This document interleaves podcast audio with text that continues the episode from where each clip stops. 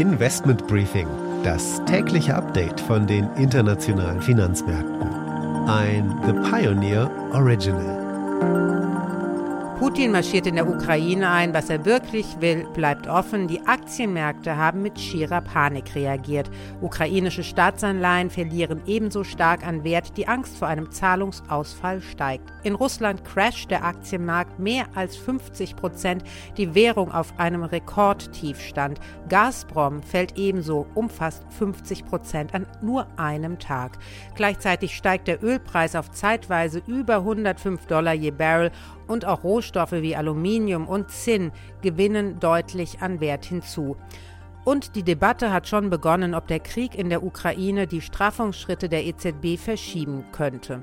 Damit einen schönen guten Morgen aus Frankfurt. Ich freue mich, dass Sie auch bei der heutigen Ausgabe des Investment Briefings wieder mit dabei sind. Mein Name ist Annette Weißbach mit einem morgendlichen Überblick zu den großen Themen für die Märkte.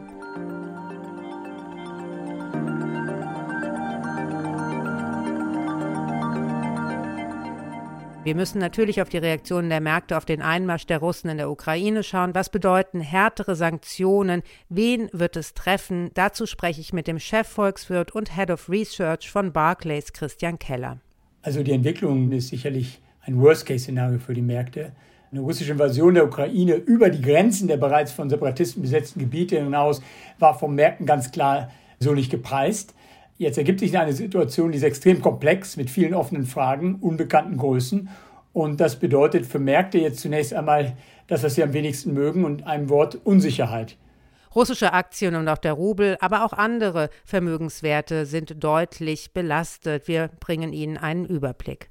Dann der Blick auf die US-Finanzmärkte. Hier meldet sich Anne Schwedt von der Wall Street. Ja, da gab es gestern überraschenden Plus. Die großen Indizes schlossen mit Gewinn. Wir klären auf, warum.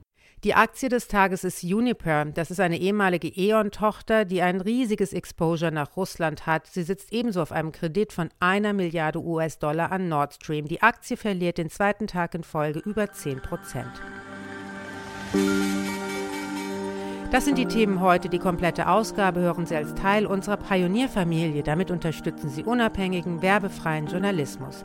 Alle Informationen dazu finden Sie auf unserer Webseite thepioneer.de. Ich hoffe natürlich, dass Sie schon bald in aller Ausführlichkeit wieder mit dabei sind.